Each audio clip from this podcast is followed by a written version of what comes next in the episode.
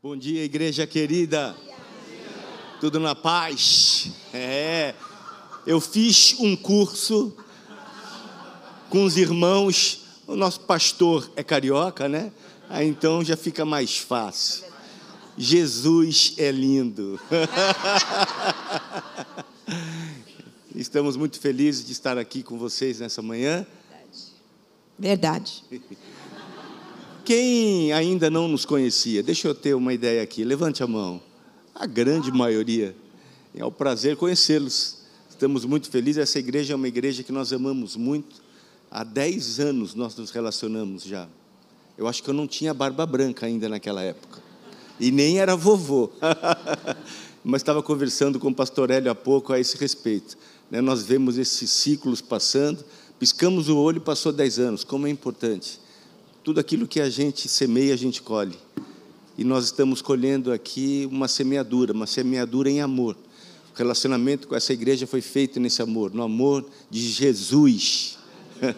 E através desse relacionamento, nós já estivemos aqui duas vezes no encontro de casais e foi precioso demais. Fizemos irmãos, amigos, pessoas que nos realizamos e tivemos há pouco tempo atrás juntos no no retiro de, pastores, foi tão bom, é muito bom. E eu quero que vocês sejam abençoados nessa manhã pela vida dessa linda e amada esposa, dessa mulher de Deus.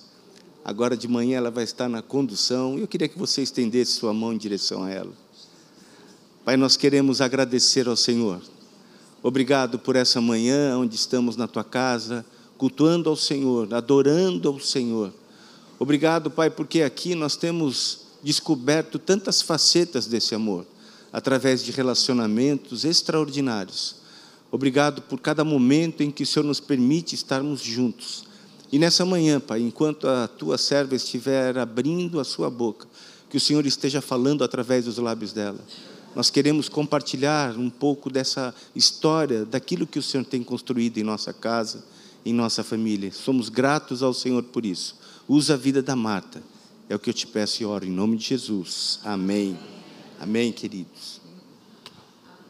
Bom dia, queridos. Eu gostaria de convidar vocês a entrar numa jornada comigo. Por quê? Porque nós precisamos, eu queria que vocês me entendessem do começo para saber como que foi que eu cheguei ao fim, ainda estou num, numa caminhada. Pastor João, tudo bem? Para continuar nessa jornada. E, primeiramente, eu queria ler um texto com vocês, que é um texto bem difícil, mas que chama a minha, vai chamar a minha e a sua atenção. É, eu vou ler primeiro, depois eu passo a referência para vocês do que esse texto quer dizer. A palavra de Deus diz assim: nos últimos dias, e eu creio que nós estamos vivendo os últimos dias, porque tudo aponta para isso. Nos últimos dias haverão tempos muito difíceis, porque as pessoas só amarão a si mesmas e ao dinheiro. Serão arrogantes, orgulhosas, zombarão de Deus e desobedecerão a seus pais e serão ingratas e profanas. Não terão afeição e nem perdoarão Caluniarão outros e não terão autocontrole. Serão cruéis e odiarão o que é bom. Trairão os amigos, serão imprudentes e cheias de si e amarão os prazeres em vez de amar a Deus. Serão religiosas apenas na aparência, mas rejeitarão o poder capaz de lhe dar a verdadeira devoção. Fiquem longe de pessoas assim. Por que, que eu estou lendo esse texto que está em 2 Timóteo, capítulo 3, versículo 1? Por que, que eu estou lendo esse texto? Porque, infelizmente, nós vemos esta realidade muito presente nos dias de hoje. E o Senhor nos chama a atenção desse texto para quê? Para que nós fiquemos longe dessas pessoas. Numa outra tradução diz que as, as, as pessoas elas serão egoístas e elas não darão atenção às suas famílias. E aqui nós estamos num, num congresso de família falando exatamente sobre a família, sobre a importância de nós olharmos a nossa família e termos a importância da nossa família mais do que qualquer outra coisa, até mesmo mais do que os nossos próprios desejos humanos. E isso é um desafio, amados. A cada dia é um desafio. Mas o Senhor está nos chamando, porque muitos aqui têm filhos pequenos, filhos adolescentes, e hoje eu vou mostrar minha família, filhos adultos. Depois eu mostro, bem no final. Para dizer o que? É uma batalha, é um dia de cada vez.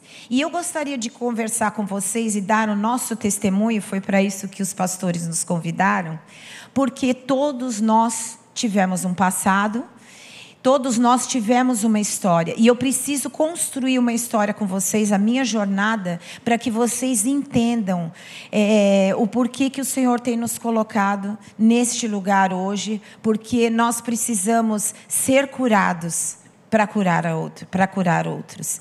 O milagre do Senhor não é só para mim, é para todos nós. Mas essa cura, ela precisa tocar o nosso coração para que nós tenhamos autoridade para outros. Primeiro eu quero contar para vocês sobre a minha vida como filha. Eu tive vim de um lar cristão, um lar católico cristão, e minha mãe até então devota, meu pai era um pouco aqui, um pouco ali. Mas eu tinha uma relação muito difícil com a minha mãe. E o meu pai era uma pessoa muito dócil, era uma pessoa que ele me abraçava de todas as formas. Só que eu, sem perceber, eu entrei num lugar de idolatria. Eu idolatrei meu pai. É como se fosse Deus no céu, meu pai na terra e mais ninguém. Até que um dia, meu pai me, de, é, me decepcionou.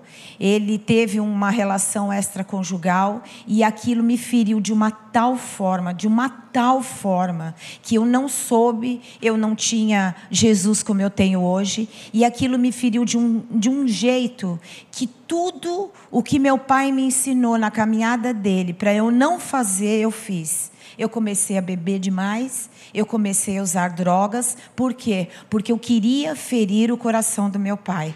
Como que ele podia fazer o que ele fez comigo? Eu nem pensei em minha mãe, não pensei em nada. E aquilo eu deixei, eu permiti, e não tive ninguém que me instruísse naquela época, mas eu permiti que uma ferida, que uma mágoa, que um ódio tomasse conta do meu coração. E aquele ódio me levou a, a ter uma vida de autodestruição. Seis meses depois, meu pai morre num acidente fatal. E, e aí ali eu fiquei numa confusão de mente, porque eu amava ele, mas eu não conseguia mais amá-lo, porque eu tinha ódio dele. Era uma mistura de ódio e amor. E aquilo, na morte dele, eu comecei mais ainda num jogo de autodestruição. Queridos, eu usava drogas de um jeito, mas não era mais para só usar. Eu queria tirar a minha vida. Eu queria, não tinha mais sentido a minha vida. Era como se eu me sentisse culpada pela morte dele. Nada a ver, porque hoje eu entendo, mas na época eu não tinha entendimento disso. Mas eu me odiava pelo fato de ter odiado ele e não ter dado a ele a oportunidade de me pedir perdão ou da gente se perdoar. E ele tentou. Meu pai tentou, mas eu não quis dar ouvidos. Eu virei da, da garotinha, da princesa, a uma pessoa extremamente revoltada, confusa e uma pessoa totalmente fora de mim. E depois disso, logo depois disso, meu pai morreu no mês de julho. No mês de fevereiro, eu sofri um estupro por uma pessoa que disse que esperava meu pai morrer para fazer o que fez comigo. Então vocês imaginam a cabeça de uma menina de 17 anos. Hoje, uma menina de 17 anos é até mais evoluída, mas no caso eu não era. Eu era, na minha época, a menina não tinha o que tem hoje, acesso a tantas coisas, a tantas informações, mas eu fui extremamente violentada na minha mente, no meu corpo e na minha alma. Aí, imaginem, daí eu comecei novamente. Então, essa jornada como filha foi terrível. Eu fui uma filha perdida, digamos assim. Minha mãe né? Por muito tempo eu a culpei, mas ela não tinha condições de me dar a estrutura que eu precisava. Porque às vezes a gente cobra, eu, tem muitos jovens aqui, às vezes a gente cobra dos nossos pais o que eles também não tiveram oportunidade de ter. E assim a gente culpa uma culpa que nós não devemos fazer. Então, eu, eu aconselho a vocês jovens, se vocês tiverem algum problema, cuide para não deixar o teu coração entrar nesse lugar de revolta. Cuide para não deixar a sua mente, o seu corpo entrar nesse lugar de, de querer fazer totalmente o, o contrário daquilo que Deus tem nos chamado, porque você tem algum problema de consciência ou de coração com seus pais. Às vezes, às vezes não, muitas vezes os pais precisam do mesmo amor com que a gente é alcançado. Depois, logo depois, eu vivi uma vida assim bem perdida mesmo. Mas aí nessa trajetória eu conheço esse menino aqui, esse baixinho, esse por quê? E vou dizer uma coisa para vocês, algo que me atraiu no Rogério, foi o biotipo do meu pai. Para vocês verem como o nosso subconsciente ele é maluco, porque nele eu vi um, um homem alegre, um homem cheio de vida, um, um corpo muito parecido com o do meu pai. Na verdade, eu procurava um pai. Eu não procurava o marido. Mas me apaixonei pelo Rogério. E ali, o Rogério, depois, no, no, segundo culto, ele vai contar um pouquinho dele. Hoje eu vou contar um pouquinho de mim. E nessa jornada, ai, o casamento. O casamento será a minha solução. Porque até então, dos 18 anos, que isso aconteceu comigo com os 18 anos, dos 18 aos 22, eu vivi uma vida de autodestruição. Mas eu falei: não, o Rogério vai ser a pessoa que vai me dar a segurança que eu preciso. Ele vai me dar o apoio que eu preciso. Ele vai ser o que eu preciso. Mais uma vez, eu entrei no lugar de idolatria. Eu idolatrei um homem que ele não tinha condições de me responder. Aí, quando nós começamos a namorar, ele também tinha uma roda de amigos que também tinha. É, é, também usava algumas coisas erradas, hábitos errados, exatamente, hábitos errados. Só que o Rogério veio de uma família mais estruturada.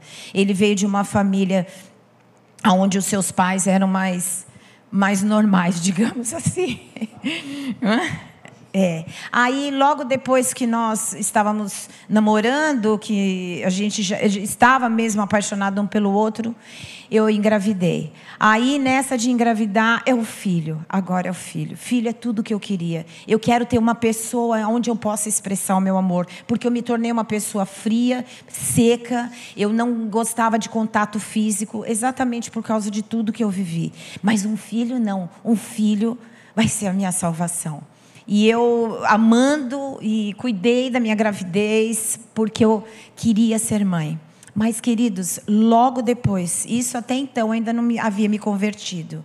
Logo depois eu me tornar mãe, quando meu filho estava por volta de sete meses, nós já começamos a ter uma briga, eu e o Rogério, porque eu acabei transferindo alguns sentimentos que eu tinha pelo meu pai, é como se o amor para mim, ele não fosse um sentimento verdadeiro. Eu não sei se vocês conseguem entender o que eu estou expressando. É como se o amor fosse assim uma dor. Era um era um sentimento muito parecido com a dor. É como se eu não merecesse ser amada e não merecesse amar. Por quê? Tudo por causa daquilo que nasceu no meu coração, no, por causa do meu pai.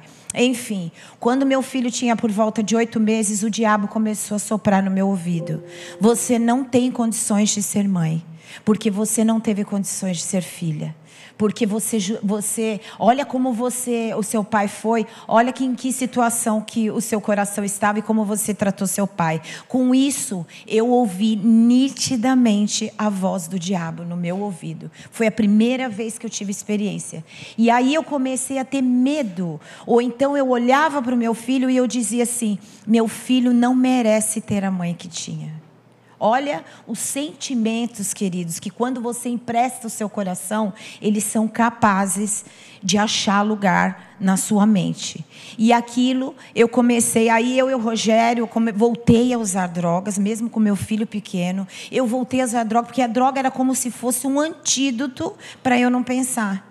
Eu usava porque ela me fazia meio que ficar amortecida. Só que com isso nós começamos a ter brigas horríveis, eu e Rogério. Brigas aonde houveram ofensas verbais, é, ofensas, agressões físicas, agressões emocionais. E ali, nesse tempo onde eu comecei a ter esse sentimento pelo Rogério, voltou tudo a mesma coisa que eu tive quando é, meu pai me provocou. Eu comecei a usar das mesmas armas, armas para com o Rogério. Por quê? Porque, mais uma vez, o homem que eu confiei esse homem me traiu, esse homem me machucou. Enfim, novamente, o que, que acontece? O Rogério não tinha estrutura porque o Rogério também não tinha o conhecimento, muito menos. A gente tinha uma religião, mas nós não mergulhamos em Jesus. E o Rogério não tinha estrutura nem emocional, física e muito menos espiritual para me ajudar. Conclusão, passou. Isso daqui era uma gangorra. A gente fazia assim no nosso casamento e depois aconteceu dessa gangorra eu engravidar de novo. Agora sim, o segundo filho vai me ajudar. Queridos, é, é muito fácil a gente colocar a responsabilidade em alguém das nossas frustrações e dos nossos medos. É muito fácil, difícil é você sair disso. Enfim, tive meu segundo filho, Gustavo, e depois que o Gustavo veio, aí o diabo entrou com o pé, como a gente diz, com o pé na porta, tentando destruir tudo que a gente tinha e, e os, o amor dos nossos filhos. Foi quando eu estou resumindo bastante porque nós temos muito pouco tempo. Então, a primeira jornada era o meu pai, a segunda jornada era o Rogério e os meus filhos. E mais uma vez o diabo falando no meu ouvido que eu não tinha condições. E foi quando eu, por causa das brigas que nós tínhamos, horríveis, porque eu só não morri nas mãos do Rogério, porque o Senhor já, já tinha misericórdia pelas nossas vidas. Ainda que eu estava vivendo um pecado horrível, o Senhor tem misericórdia das nossas vidas. A palavra de Deus em Salmos 139 diz: se eu, des, se eu subir aos céus, ou se eu descer ao mais profundo das, das profundezas, o Senhor me vê, o Senhor me assiste. Ele só espera que eu e você façamos um sinal e digamos a Ele: Senhor, me socorre. Porque o dia que a gente fizer isso, Ele vem ao nosso socorro. Quando tudo isso aconteceu, eu entrei, foi uma noite inteira, eu tinha muito medo das agressões do Rogério. Uma noite eu sumi, literalmente, com meu filho, Gustavo, de dois anos de idade. É, por aí, né? Com quase dois anos de idade, eu sumi eu passei uma noite escondida, drogada.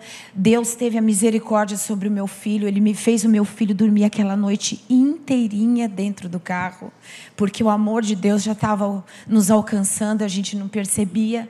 E aquela noite eu, eu me droguei e eu não conseguia voltar para casa. Eu não tinha forças, porque quem já teve ou conhece alguém que tem experiência com isso, você fica travada de um tal ponto que você não consegue mexer um dedo. É uma loucura, por isso que se chama droga né? E aquela noite, eu passei a noite inteirinha parada num lugar na rua, sem conseguir me mexer, e eu olhava para o meu filho dormindo. Aí eu disse: Deus, ele não merece a mãe que ele tem. Enfim, voltei para casa, o Rogério brigamos, ele me mandou embora, falou que ia tirar os meus filhos de mim, falou que não ia me deixar com nada. Enfim, ali a gente já estava. Havia um grupo desculpa o termo, queridos, mas um grupo de louco que foi convidado para participar de uma reunião de oração que nem o pastor sabia o que fazer com a gente, para vocês terem uma ideia de tão maluco que é. Então era um era maluco, era louco de, de remédio, outro de álcool, nós no caso de drogas e a gente já tinha sido convidado por um, um amigo nosso que era bem pior que eu, para vocês terem uma ideia. Ele nos chamou para essa reunião, mas tinha um casal. Por isso que eu digo, nós somos instrumentos de Deus. Nós somos instrumentos de Deus nessa terra. Nós somos a expressão de Jesus na face da terra. E havia um casal que tinham quatro filhos, sendo dois pequenininhos. Eles, eles pegavam aqueles filhos, enfiavam dentro do carro para tentar ajudar esse bando de maluco. Mas se eu e você não quisermos sair do lugar aonde nós estamos, não tem quem faça isso por nós. Isso tem que partir do nosso coração. Mas a gente ia, a gente chorava, a gente se simpatizava, a gente amava ouvir falar de Jesus, mas voltava para casa e fazia as coisas erradas. Até que nesse dia o Rogério me mandou embora de casa e ele, esse casal, me levou. Com os quatro filhos, eles me levaram para a casa deles. Ali, eu não sei se alguns já ouviram falar, chama-se Palavra da Vida, que é um lugar que tem um seminário. E ali eles me levaram para a casa deles. E naquele dia, eu, olha, queridos, para vocês terem uma ideia, na, na época eu pesava acho que uns 40 e poucos quilos, eu estava bem magrinha, bem judiada por causa das drogas e tudo. E naquele dia, eu falei para eles assim: eles me amaram muito, mas eu não conseguia enxergar o amor deles. Não que eu não conseguia, é como se eu não merecia aquele amor que eles estavam me dando. Então eu falei para eles assim: eu vou dar uma volta, eu preciso refrescar minha cabeça um pouco, eu vou dar uma volta foi quando eu fui num lago, nesse lugar que tem a palavra da vida, e ali eu me debulhei no chão. Ali, literalmente, eu caí por terra e comecei a brigar com Deus. Eu comecei a dizer assim: Jesus, todo mundo fala do Senhor, que o Senhor existe, que o Senhor faz, que o Senhor não faz, que o Senhor fala, mas pelo jeito nem o Senhor quer saber de mim, porque eu sou estrupício. Ali eu havia perdido a minha identidade. Literalmente, queridos, eu não sabia nem o que, que eu era, o que, que eu gostava, o que, que eu queria. Eu só queria morrer, porque meus filhos não mereciam crescer vendo a, a mãe que eles tinham. E ali naquele lago, eu caída no chão, eu sei até hoje que eu não sei nadar. Eu falei, Jesus, daqui eu me lanço. Acabou, o Senhor não vai ter. Olha que ousadia que a gente é. O Senhor não vai ter mais oportunidade comigo. E ali eu queria tirar a minha vida. Mas pasme, a palavra de Deus diz: clame a mim e eu vou te responder. Clame a mim, eu vou te responder. Eu nem sabia que palavra era essa, mas naquele chão eu chorei, eu me quebrantei. Eu nem sabia quem eu era, mas o meu quebrantamento, mesmo que na ignorância, o Senhor ele se apresentou a mim. O Senhor veio a mim. Eu era uma pecadora das piores pecadoras que existiam, mas o Senhor se apresentou a mim naquela, naquela manhã e ele disse: Filha, ainda que ninguém acredite em você, eu quero você, eu quero o seu coração. E eu ainda fiquei ali por muito tempo conversando com ele. E eu dizia assim: Senhor, como é que o senhor vai querer esse coração feio, horrível? Eu não tenho nada para dar, eu não tenho nada para oferecer. Ele falou: Você não tem, mas eu em você, eu vou fazer um, uma reviravolta. Conclusão, queridos: eu saí daquele lugar outro ser humano. Diante de Deus eu falo isso para vocês, não é utopia e nem uma historinha. Dali eu saí um outro ser humano. Ali eu não tinha mais medo, porque eu era uma pessoa extremamente medrosa, não tinha identidade. É como se eu falasse para Deus assim: Senhor, é necessário que o Senhor. É, que o Senhor me refaça, porque eu não sei nem ler a Bíblia, eu não sei nem abrir a Bíblia. E ele dizia: Eu vou enviar pessoas para te ajudar. Conclusão, queridos, eu levantei dali, acho que eu fiquei por ali umas duas horas. Eu levantei dali, eu levantei daquele chão. A Bíblia ainda fala isso: cair é do homem, mas o levantar é de Deus. E no dia que eu me levantei daquele chão, eu era outro ser humano. A impressão que eu tinha é que até o meu corpo ele era diferente. Ele estava igualzinho, mas alguma coisa o Senhor fez dentro de mim. E aí eu voltei para casa daquele casal. Quando eu voltei para casa daquele casal, pasme vocês, eu estava me sentando para conversar com eles o que tinha acontecido, a experiência que eu tive com Jesus. A hora que eu estava me sentando, tocou a campainha. Quando tocou a campainha, era um casal de pastores. E eles disseram assim: o pastor que estava cuidando de vocês, ele não deu conta, mas ele pediu socorro, porque eles lidavam com pessoas nessa área de tóxico, né? Então ele, ele entrou em contato com esse casal e eles tocaram a campanha e disseram assim: Jesus mandou vir aqui ensinar tudo o que vocês precisam saber. Olha que coisa mais linda, queridos. Jesus, ele vem ao nosso encontro. Ele só quer que a gente peça. Ele só quer que a gente levante a nossa mão e diga: Senhor, vem aqui. Mas o que, que eu quero dizer para vocês? Nós moramos em São Paulo e não existe, eu acho que, diferença. Nós estamos lidando hoje com muitas pessoas, adultos, pais, mães, pessoas casadas, que estão entrando em crises terríveis, crentes já convertidos ao Evangelho e estão entrando em situações onde não estão sabendo lidar com seus casamentos e muitas vezes com a paternidade ou a maternidade. Sabe por quê? Porque alguma coisa foi roubada lá atrás. Algum trauma foi roubado lá atrás. Aí você diz assim, mas a palavra de Deus diz que Jesus levou sobre si todas as nossas dores e as nossas enfermidades. É verdade? Super verdade, totalmente. O problema é quando eu trago de volta, ou quando eu sou constantemente visitada por sentimentos ou traumas que eu vivi no meu passado e eu não deixo ninguém mexer. A Bíblia diz também: é, confessai os vossos pecados uns aos outros para nós sermos curados. Nós precisamos de cura. Nós precisamos de cura. E muitas vezes você vai se deparar com uma situação, por exemplo, agora estamos o que? 25 anos já? 26 convertidos? Ah, é, gente, eu sou meio ruim ainda de número. 28 anos nós nos convertemos. Hoje nós servimos ao Senhor ali na igreja. Eu louvo a Deus pela confiança do pastor Djalma, pastora Mirna, que também nos envia para este lugar. Estamos ali servindo. E nós vemos o seguinte: o velho homem, ele sempre tenta ressuscitar.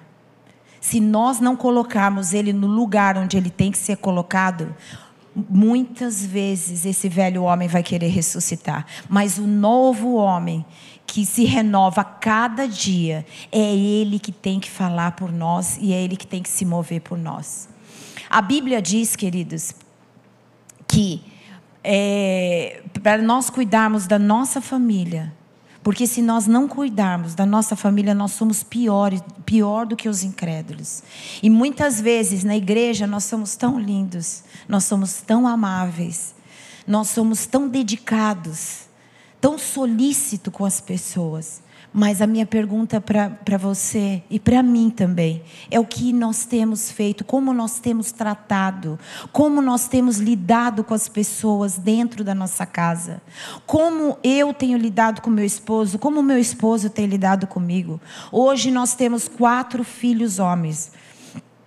Na época que tudo isso aconteceu, nós tínhamos dois, o Eduardo e o Gustavo, que a gente brinca e fala que são os profetas maiores. E depois da conversão, nós tivemos mais dois filhos, o Pedro e o Samuel. E, e a cada dia, queridos, a cada ano que passa, nós temos desafios e batalhas. Nós temos situações onde nós nos deparamos, aonde a, a gente, por nós mesmos, nós não conseguimos dominar, mas o Senhor. A, por isso que a palavra de Deus diz que a cada manhã o Senhor renova as suas misericórdias, porque todos os dias nós precisamos ser renovados pelo Espírito. Como está a nossa vida de oração?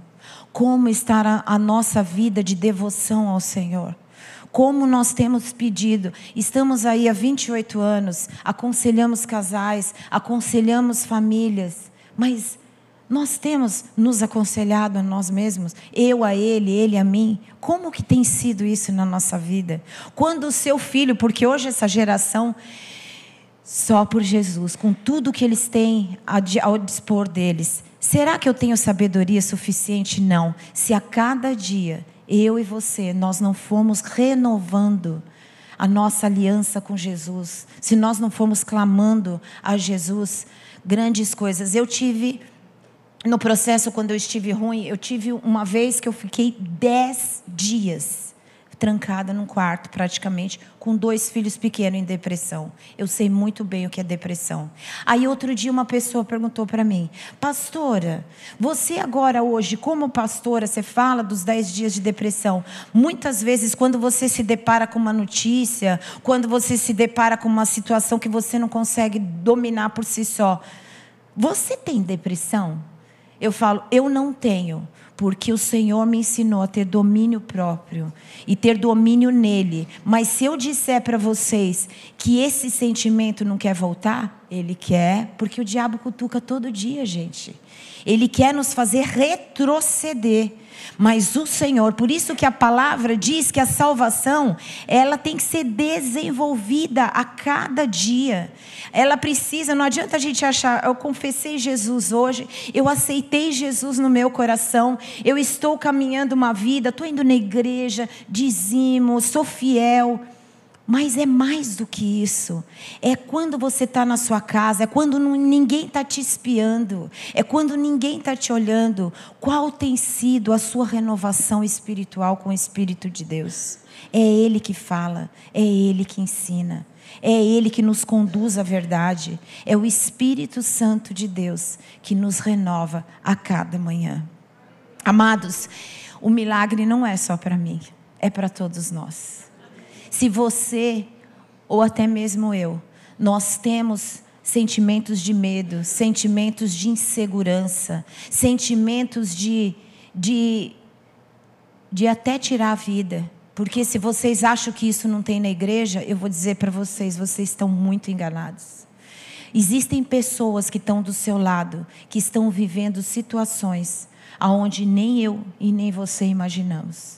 E o Senhor conta comigo e com você para termos uma palavra, um sorriso, uma ação de Cristo, porque nós somos pequenos cristos na terra. Deu? E eu quero dizer para vocês que o milagre não é só para mim, é para todos nós. Então clame ao Senhor pela tua vida. Se o meu e o seu casamento estão vivendo um momento, eu não estou sendo bem tratada, eu não estou sendo valorizada.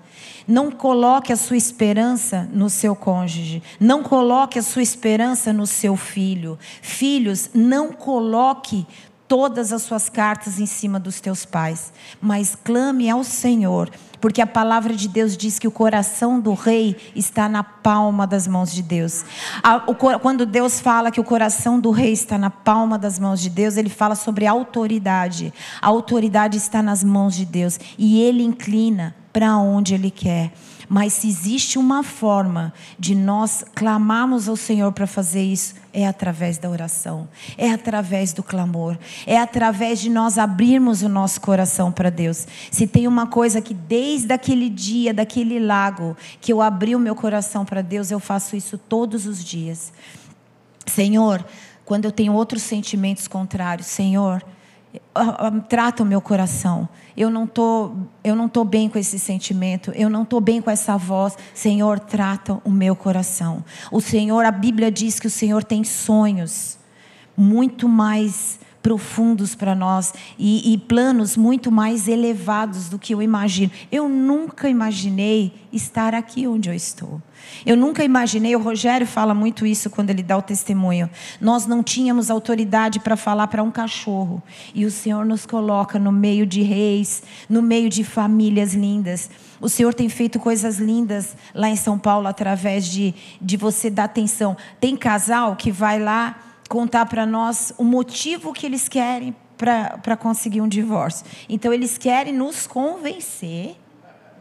Eles querem tentar nos convencer o pro porquê que eles têm o direito de se divorciar. Aí nós falamos assim para eles: senta aqui um pouquinho. Deixa eu te contar uma historinha. Então, por quê? Porque o Senhor ele tem uma cura para proporcionar para nós. E essa cura que ele vai proporcionar para nós é para que nós venhamos a ser instrumento deles para curar outras pessoas. Há um texto da palavra de Deus em Apocalipse, capítulo 2, não me lembro o versículo, que diz assim: é, Veja aonde você caiu. O teu amor está esfriando.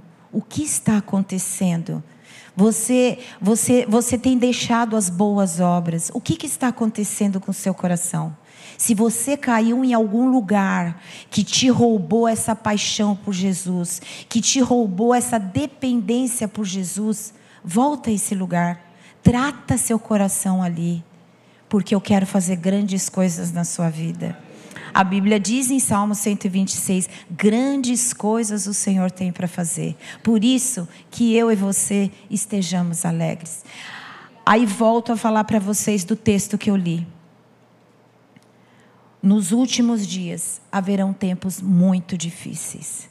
Muito difíceis, aonde você, nós vamos olhar, as pessoas vão estar sem esperança, as pessoas não vão estar, o amor de muitos vai esfriar dentro da igreja, não é fora.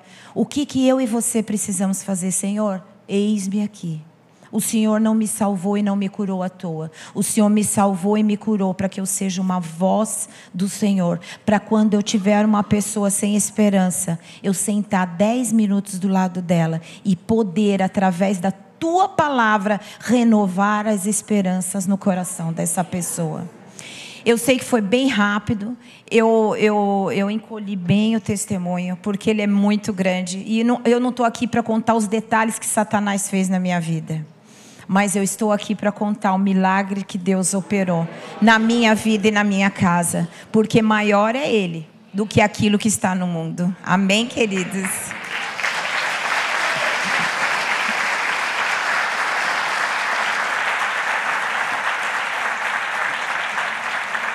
Eu queria apresentar para vocês a minha família. Essa é minha família. Eduardo, o da ponta é o Eduardo, a Beatriz e, e o Vicente, que está na barriguinha dela. Depois o Rogério, eu, a Ana e o Guga, que são líderes de adolescentes hoje, servem na igreja. O Samuel e a Fernanda, namorada do Samuel. Samuel, Pedro, Eduardo, todos servem na igreja.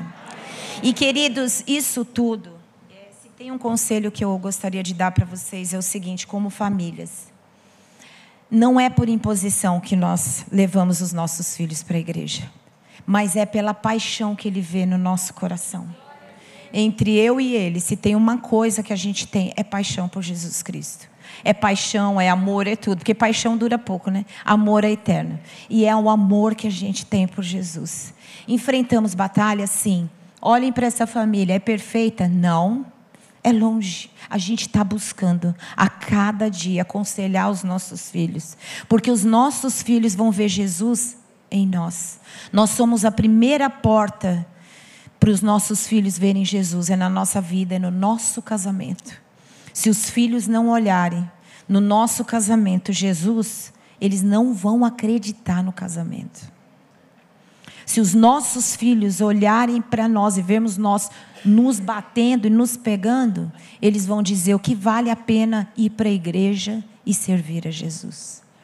Mas quando eles olham para nós e dizem: Meu pai sofreu, a minha mãe comeu pão que o diabo amassou, é um termo horrível, mas foi. Mas hoje, aonde abundou o pecado, superabundou a graça de Deus. Aleluia.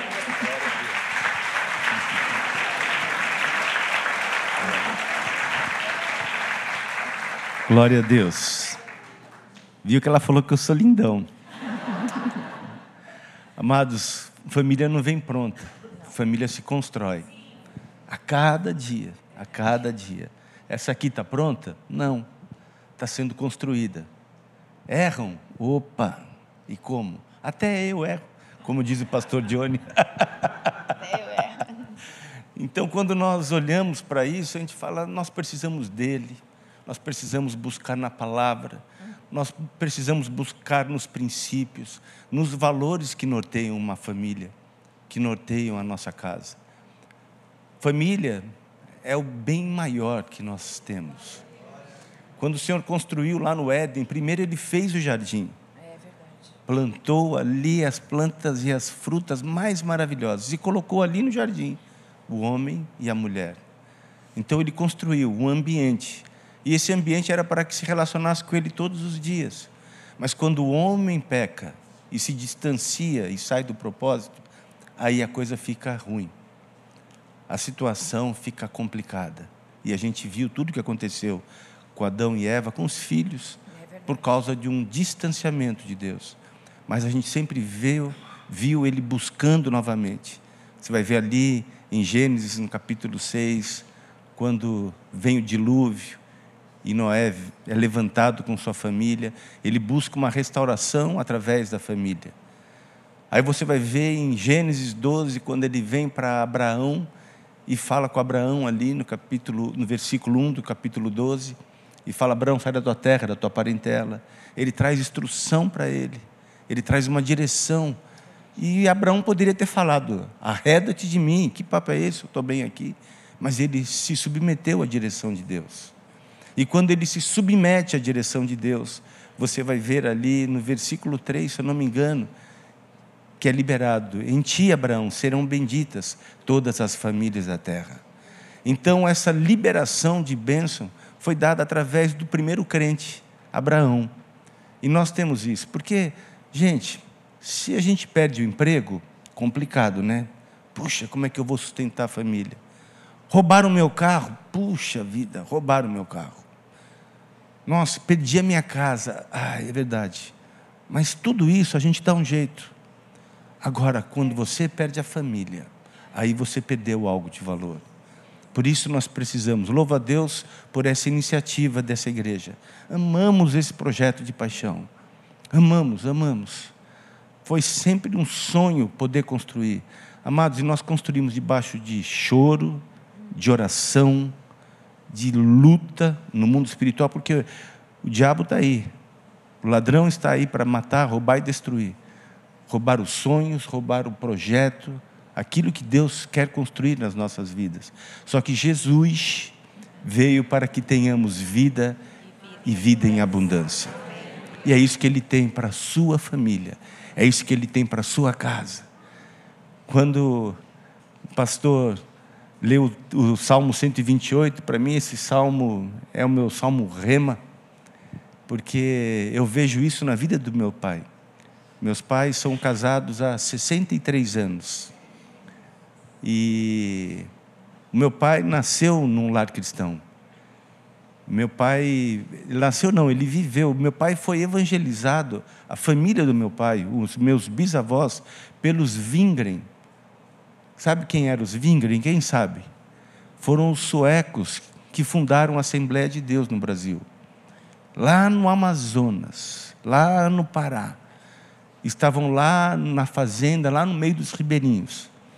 E eles foram lá e evangelizaram. Meu bisavô aceitou a Jesus e começou ali algo.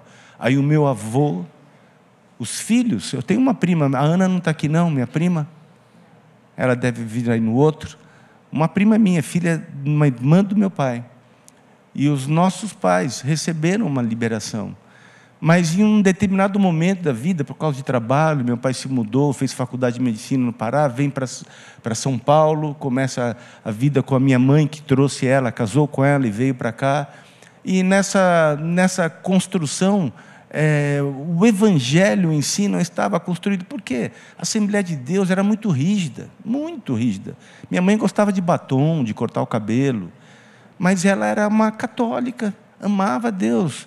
E não tinha estátuas, idolatrias, mas entre ficar num lugar que eu não posso fazer nada e num lugar que eu posso fazer alguma coisa, vamos ficar por aqui. E aí a gente levou uma relação com Jesus muito rasa. E essa relação rasa, ela não vai suportar quando vem as ondas bravias. Não é verdade? Quando a água sobe, quando a chuva desce, nós precisamos ser aqueles que ouvem a palavra e a praticam. E a quebra dessa continuidade promoveu um gap, e esse gap foi um distanciamento. Mas eu sei que orações foram liberadas. Orações foram liberadas naquela época. E aquilo fica validado no mundo espiritual só fica aguardando uma resposta, minha e sua.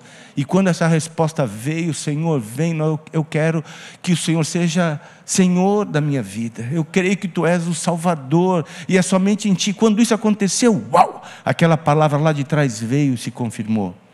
E os meus pais puderam experimentar então, e eu declaro o Salmo 128 todos os dias.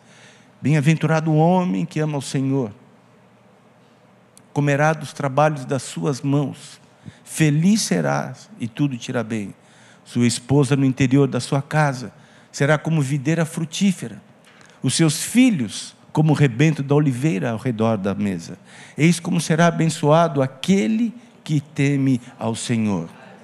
Verá prosperidade de, de Sião, o Senhor te abençoe todos os dias da tua vida, para que veja a prosperidade de Jerusalém e veja os filhos dos teus filhos. Gente, ele roubou o microfone. Pastor, quando pega o microfone, só por Deus, viu? Amados, mas nós temos um horário e a gente vai cumprir. A Cris liberou.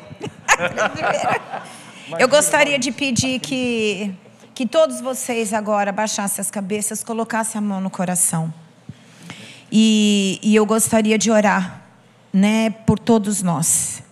Nós não vamos entrar na estatística de 2 Timóteo, capítulo 3 aonde nós seremos arrogantes. Não, isso não faz parte da nossa vida. Egoístas, isso não faz parte da nossa vida. É, o rei Davi faz uma oração: Senhor, vê se há em mim, vê se há em mim algum caminho mau e guia-me pelo caminho eterno. E eu gostaria de fazer uma oração agora pra, por todos nós. Espírito Santo de Deus, você que é amigo, companheiro, fiel, você que nos leva a toda a verdade, que nos convence do pecado. Espírito Santo de Deus, aonde é que eu e o meu irmão precisamos mudar? Aonde que é que nós precisamos ser instrumentos do Senhor a começar nas nossas vidas? Porque muitas vezes a gente fala de ser instrumento de Deus na vida de outros, mas a tua palavra diz que só é, é possível amarmos ao próximo se nós amarmos a nós mesmos. Senhor, e, e o Senhor nos amou primeiro, e o fato do Senhor ter nos amado primeiro, nós precisamos reconhecer esse amor, nós precisamos validar este amor todos os dias da nossa vida. Quando nós nos levantamos, quando nós caminhamos nesta terra, quando nós vamos adormecer, nós precisamos ser gratos a Ti porque gratidão é o que eleva, é o que agrada o teu coração. E a gratidão, Senhor, que todas as mulheres neste lugar, por mais difícil que seja o, lar, Senhor, que as mulheres neste lugar agradeçam a Ti por ter uma família para cuidar, para ter uma família para alimentar para ter uma família para aconselhar, Espírito de Deus. Que dentro do nosso coração haja gratidão, haja fidelidade por aquilo que o Senhor nos deu. Se ainda há, Senhor, maridos com coração ainda comprometido, porque quando a nossa alma está comprometida, nós comprometemos o discernimento do Senhor. Espírito de Deus, se há aqui algum homem que ainda está fora dos teus caminhos, eu profetizo nessa manhã que através da oração dessa esposa, através do clamor do coração de uma esposa, esse homem vai se render para o Senhor. Espírito de Deus, se ainda existe em algum casamento alguma mulher amargosa, alguma mulher rixosa, alguma mulher que só murmura, Espírito de Deus, visite-a, que ela tenha uma experiência, Senhor, como eu tive contigo, porque Deus, a experiência não é só para mim, é para todos nós. Se nós clamarmos ao Senhor, o Senhor vem ao nosso encontro, o Senhor se mostra com a sua perfeição, com a sua cura, o Senhor se mostra, Deus, nas nossas vidas, com teu amor que, é, que nos constrange a cada momento. Espírito de Deus, que as mulheres tenham essa consciência, que elas tenham o papel do Espírito Santo na vida da sua família, um papel que aconselha, que ensina, que conduz. Espírito Santo, se existe homens neste lugar que ainda não assumiram o lugar de sacerdócio, visita-os em nome de Jesus, que eles sejam sacerdotes do lar, conduzindo a sua família, levando a direção, Senhor, segundo o seu coração. Pai, se existem jovens, adolescentes neste lugar que estão vivendo dias difíceis de relacionamento dentro das suas casas, que eles possam ser visitados pelo Senhor e que cada coração de cada adolescente que eles saibam que eles são a voz do Senhor dentro da casa deles. Que eles não esperem que seus pais mudem para eles mudarem, mas que o Senhor os visite, Senhor, e os façam ter palavras que saiam do teu coração para a vida deles. Que eles não olhem, Senhor, muitas vezes a dureza do coração dos pais, mas que eles olhem, Senhor, porque talvez aqueles pais passaram por situações terríveis nas suas vidas e eles precisam ser tocados pelo teu amor. Querido Deus, obrigada porque o Senhor instituiu a família. Ela é a cerejinha do Senhor, Pai, na terra. E hoje, Deus, as famílias, elas precisam ser referência de ti Aqui, por onde quer que nós andemos, Senhor, a família é a estrutura de uma igreja, a família é a força de uma igreja. Espírito Santo, levanta-nos, Deus, faça-nos olhar com os olhos espirituais para Ti, ainda que estejamos passando, muitos de nós, pelo vale da sombra da morte, não temeremos, porque Tu estás conosco no vale, Tu estás conosco no deserto, mas Tu estás conosco na promessa que o Senhor fez para as nossas vidas. Que cada um de nós façamos a nossa parte, que a gente não espere que o outro faça primeiro, mas que cada um de nós seja o pioneiro, Senhor, em trazer as tuas verdades, em trazer a tua presença, a tua arca dentro dos nossos lares. Obrigada, Jesus, pela salvação. É o maior presente que um ser humano pode receber, Deus. Obrigada, Jesus, porque o Senhor nos amou primeiro. A tua palavra diz, Senhor, que antes mesmo da fundação do mundo, o Senhor já nos escolhia, o Senhor já sabia de cada um de nós. Isso é tremendo para nós pensarmos. A nossa mente não, não consegue dimensionar tamanho amor sobre as nossas vidas. Espírito de Deus, levanta esta igreja como luzeiro na terra, Senhor. Esta igreja que professa a tua verdade, esta igreja que, que profetiza, Senhor, tudo a cura, a salvação, a, a, a libertação, Senhor. Que o Senhor faça esta igreja se levantar, Deus, e que ela alcance vários cantos desta terra, e que cada um de nós, na dimensão em que nós tocamos, nós possamos ser sal e luz. Sal dá sabor e luz apaga as trevas. Que assim seja, Senhor, com cada um de nós. Que sejamos, digamos para ti: eis-nos aqui, Senhor. Cura-nos primeiro, para que possamos, Senhor, curar a nossa família, para que possamos, Senhor, ser verdadeiramente a, a realização do teu sonho sobre as nossas vidas, em nome de Jesus. Aleluia. Dá uma salva de palmas para Jesus. Vamos aplaudir a Jesus. Glória a Deus. Glória a Deus.